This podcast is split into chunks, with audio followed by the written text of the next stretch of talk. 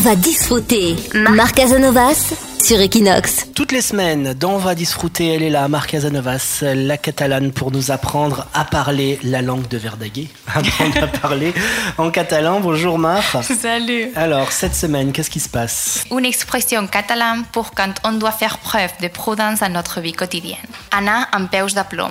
Alors, anar, en peus de plom. Je ne le fais pas exprès cet accent, hein. c'est vraiment mon Non, accent non, quand je exact. parle catalan. C'est bien.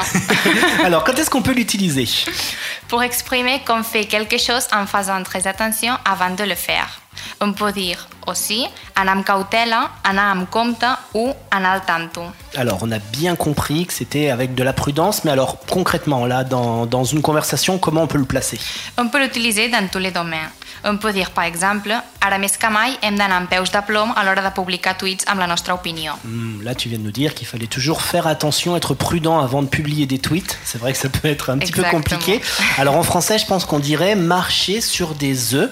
Alors, toi, tu marches pas sur des œufs, mais tu marches avec des pieds de plomb. D'où ça vient cette expression marcher avec des pieds de plomb L'origine, c'est maritime. Quand un plongeur doit effectuer des travaux sur un épave coulée au fond de l'eau, il doit mettre des chaussures recouvertes de plomb pour rester stable quand il marche. D'accord. Est-ce que toi, tu as déjà marché sous l'eau avec des chaussures de plomb, Marc Non. Par contre, tu fais attention quand tu tweets. Oui, ça, oui. Est-ce que tu as déjà tweeté sous l'eau Non.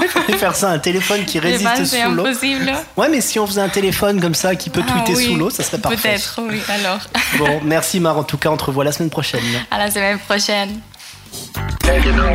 On va disfrouter.